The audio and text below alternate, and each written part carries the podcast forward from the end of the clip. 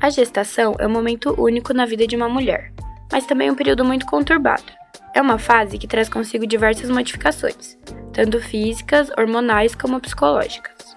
As transformações físicas e hormonais geralmente são as mais perceptíveis. A barriga e os seios começam a crescer, podem ocorrer mudanças na pele, com episódios de acnes intensos, a mulher pode sentir algumas dores, ficar mais sonolenta e, em muitos casos, sentir náuseas e enjoos.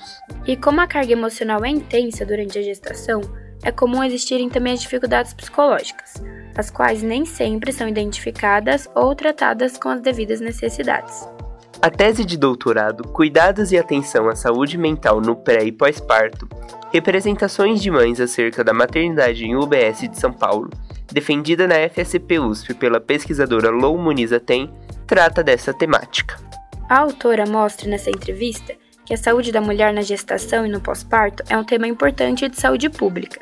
Isso porque, como mostra a pesquisa, as condições de saúde nesse período trazem impactos tanto para a saúde da mulher quanto para o futuro desenvolvimento do bebê. Mas Lou Muniz não olhou apenas para os aspectos físicos da saúde das mulheres analisadas. A pesquisadora identificou também qual é o papel das unidades básicas de saúde e como esses serviços impactam na saúde psíquica das mulheres durante o pré e o pós-parto. A pesquisa foi realizada em São Paulo, na zona oeste da cidade. Para o estudo de campo foram entrevistadas profissionais da saúde da mulher e oito mães, que estavam em diferentes estágios da gravidez e no porpério, que é o período que vai do parto até a mulher retornar às suas condições físicas e hormonais da pré-gestação. Eu sou Maria Carolina. E eu sou Felipe Velames, e no episódio de hoje conversaremos com Alon Muniz, autora da tese, para conseguirmos entender melhor os detalhes da sua pesquisa que envolve as condições psicológicas das mulheres no período pré e pós-parto e ainda a atuação do SUS nisso tudo. Saúde é Pública, o podcast da FSP USP. Olá, Lou. Obrigado por participar desse episódio de Saúde Pública. Você investigou no seu doutorado como a gravidez e o porpério afetam a saúde mental das mulheres. Conta para nós, então, o que você encontrou nessa pesquisa. Primeiro, eu queria agradecer, né, Carolina, o convite de vocês para participar desse podcast. Na minha pesquisa, o que eu pude ver, em primeiro lugar, na literatura, né, nos livros, enfim, toda a literatura sobre isso, a gravidez é vista como um período de crise, de crise emocional e um momento de transição para a mulher. Então, tanto a gravidez quanto o puerpério. O que eu percebi nas entrevistas que eu fiz, que tanto as mães já no puerpério quanto as gestantes elas apontavam sempre para um sentimento de terem ficado mais indispostas, mais desleixadas, essa era a palavra que elas mesmas utilizavam, né? Então, eu fiquei mais desleixada, eu fiquei mais descuidada comigo mesma. Então, era sempre um, um período que era visto por elas como um período de um, um, descuido, uma maior sensibilidade, uma maior, às vezes, tristeza, uma indisposição. Às vezes, essa indisposição se confundia um pouco com uma certa depressão, enfim. Do ponto de vista da literatura, o que, que a gente vê? Que no período do pós-parto, aí já falando do puerpério, né? Três tipos de complicações podem ocorrer. É o baby blues, a depressão pós-parto, propriamente dita, e a psicose puerperal. O chamado baby blues é um estado considerado como uma tristeza materna natural que ocorre devido a alterações hormonais. Essa situação dura cerca de duas a três semanas pós-parto e é comum que as mulheres tenham episódios de choros inesperados. Segundo a pesquisadora, essa condição já é esperada, porque é o momento em que a mulher está muito sensível emocionalmente. Mas o episódio do baby blues costuma ser autolimitado, ou seja, os próprios hormônios femininos tendem a voltar ao normal após alguns dias depois do parto. Se isso não ocorrer, essa condição de tristeza pode se agravar e evoluir para uma depressão pós-parto. O baby blues ele tem uma taxa muito grande de incidência na população de mulheres puérperas, que é uma taxa de 50 a 80% das mulheres. Então, realmente, assim, é muito grande. A depressão pós-parto, ela tem uma taxa que é bem menor, que é de 10 a 15% das mulheres que são atingidas, mas é uma situação já um pouco mais grave, uma situação que requer um tratamento. Porém, a depressão pós-parto, ela normalmente não é identificada não é diagnosticada. Então aí está a dificuldade, porque o que, que acontece? As mulheres, elas mesmas, elas não identificam que estão passando por isso, nem os familiares. Então, aquilo é visto como: ah, ela está muito cansada, ah, ela está no período do pós-parto, então é assim mesmo. Tudo é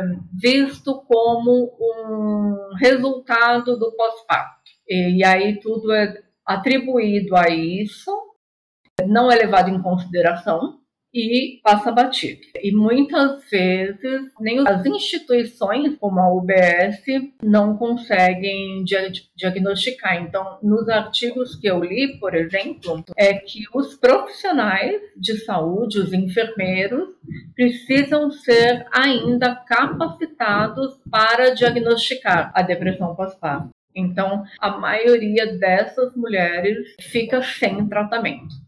E é ainda uma incidência grande, né, de 10 a 15%. E por último, a psicose puerperal, que é uma condição raríssima, né, uma condição de um surto psicótico que ocorre em um a cada mil nascimentos.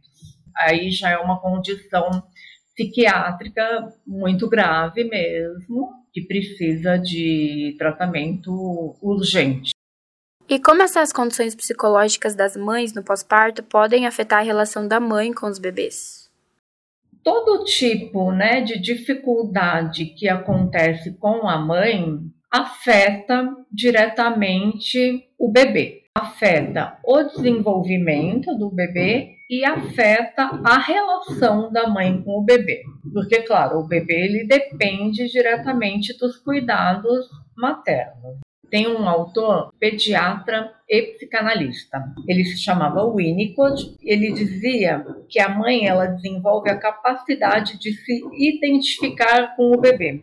Ela desenvolve uma capacidade de se colocar no lugar do bebê. Com isso, né, ela antecipa as necessidades do bebê. Então, ela antecipa, por exemplo, a fome, a sede, o sono. Então, ela se coloca no lugar do bebê e ela consegue, com isso, antecipar as necessidades dele. Então, isso é uma capacidade que a mãe desenvolve quando tem o bebê.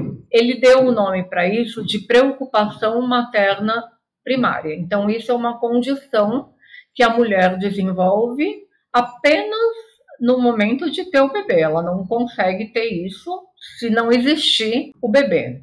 Se alguma coisa acontecer com a mãe, então, por exemplo, se acontecer uma separação, uma morte, ou uma dificuldade muito grande na família, por exemplo, alguma dificuldade que abale né, a mãe, alguma dificuldade pela qual ela esteja passando, isso vai afetar a capacidade dessa mãe de estar nessa preocupação materna primária e, portanto, a capacidade dela de antecipar as necessidades do bebê. Ou ela vai fazer isso de forma mais confusa, enfim. E é claro que isso vai afetar, portanto, a relação com o bebê. E vai afetar o desenvolvimento do bebê, porque ele não vai mais estar recebendo aqueles cuidados da maneira que ele deveria.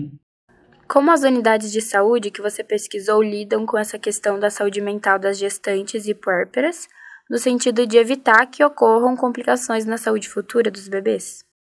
Vou começar falando da unidade de saúde que eu visitei para realizar a pesquisa. A estratégia que eles estavam utilizando né, para tratar da saúde mental das gestantes e das puérperas estava sendo a partir dos atendimentos psicológicos individuais e com psiquiatra. Eles não estavam conseguindo, naquele momento, desenvolver grupos pelo fato de que as mães com as quais eles estavam trabalhando na unidade moravam muito longe da unidade. Mas eu acredito que, de uma forma geral, né, não falando dessa unidade, mas de uma maneira geral, que o grupo seja a principal estratégia para o trabalho em saúde mental, né, o, trabalho em grupo. Na minha pesquisa, eu enfatizei o grupo como principal estratégia para a criação de redes de apoio para as gestantes e as puérperas, porque eu acredito que isso seja de especial importância para elas. Rede de apoio, como citou a pesquisadora, é o suporte que a pessoa tem em momentos de fragilidade, seja o apoio de familiares e pessoas próximas ou mesmo de instituições. Nessa rede podem entrar tanto o pai do bebê, os avós maternos, os avós paternos, quanto uma tia ou uma vizinha, por exemplo. Por que oferecer essa rede de apoio? Porque eu acho que ela é fundamental na prevenção e identificação das depressões pós-parto. É fundamental que esses companheiros, essas avós e essas pessoas próximas possam vir até a unidade de saúde, que eles próprios possam conhecer, saber e reconhecer os sinais da depressão pós-parto.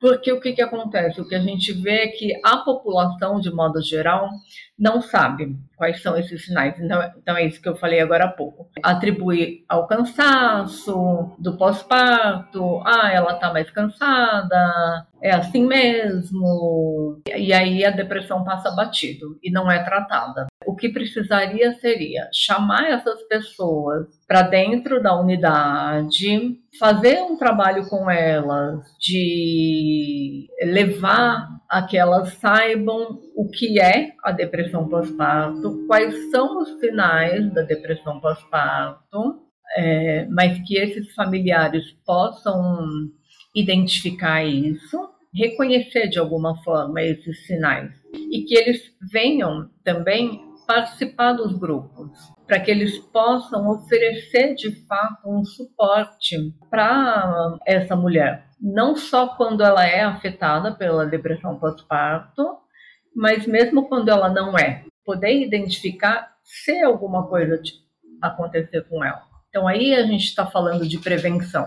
Então não é só esperar quando o problema acontecer, depois que ele já aconteceu e se agravou antes dele acontecer. Agora, além da dificuldade de diagnosticar um quadro de depressão pós-parto que você comentou anteriormente, quais outras dificuldades você observou nas unidades de saúde em atuar no suporte à saúde mental das gestantes? E por que, que é importante essas instituições se atentarem para isso? Eu acho que a maior dificuldade está justamente nessa questão de atuar na prevenção, eu acho que até pela própria concepção brasileira de atuação na medicina e na saúde, de um modo geral, é uma concepção de atuação na doença, é uma concepção de atuação depois que a doença já se instalou e não na prevenção.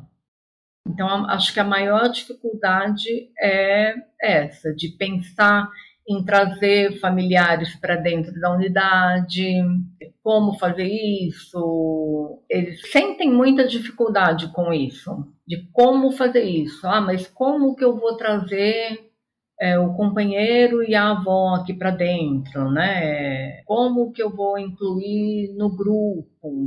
Fica parecendo uma coisa muito difícil de realizar.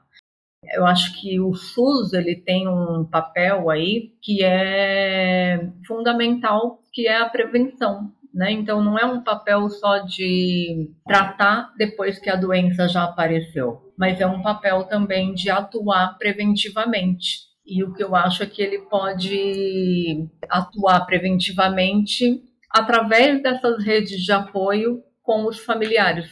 É um, uma forma que não é custosa, né? Não é através de medicação, não é através de nada disso, não é uma coisa que tem um custo elevado, é simples e tem efeito. Tem uma ajuda muito benéfica para as gestantes e para as puérperas. Por último, de que forma que a psicanálise pode contribuir para a compreensão dos cuidados maternos no início da vida dos bebês, igual você cita na sua pesquisa?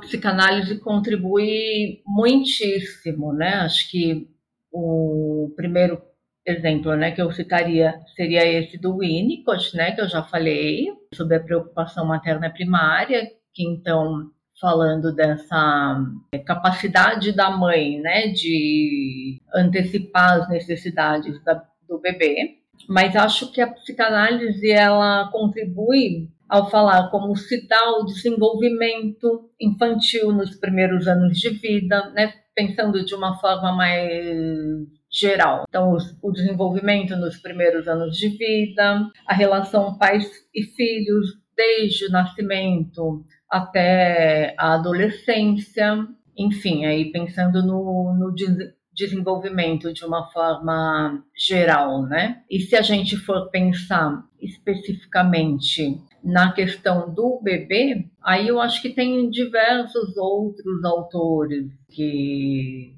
auxiliam aí nessa questão. Poderia falar de vários. Tem a Miriam Zeger, que é uma francesa, escreveu um livro chamado Nove Meses na Vida da Mulher. Ela foi uma autora que trabalhou muito em maternidade, cuidando das, das mães. Tem uma outra francesa chamada Monique Bidlowski, ela falou sobre um conceito que ela chamou de transparência psíquica.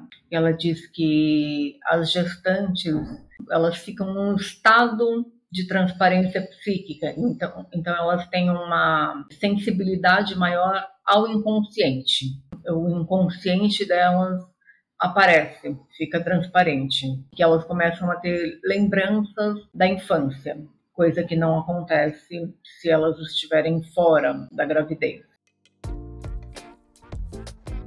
Obrigado, Lou, por sua participação neste episódio do Saúde é Pública. É importante termos em mente as exigências de uma gestação e mostrar que esse período pode passar por dificuldades, e especialmente que as mulheres necessitam de ajuda nessa fase.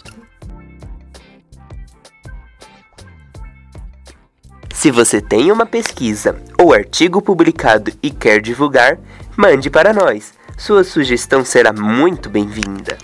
E não deixe de acompanhar a FSP USP nas redes sociais. A FSP está no Instagram, Facebook, Twitter, LinkedIn e YouTube. E o site da FSP é o www.fsp.usp.br. Obrigada! Este episódio contou com a coordenação editorial de Silvia Miguel, edição, roteiro e artes Maria Carolina, locução Maria Carolina e Felipe Velames.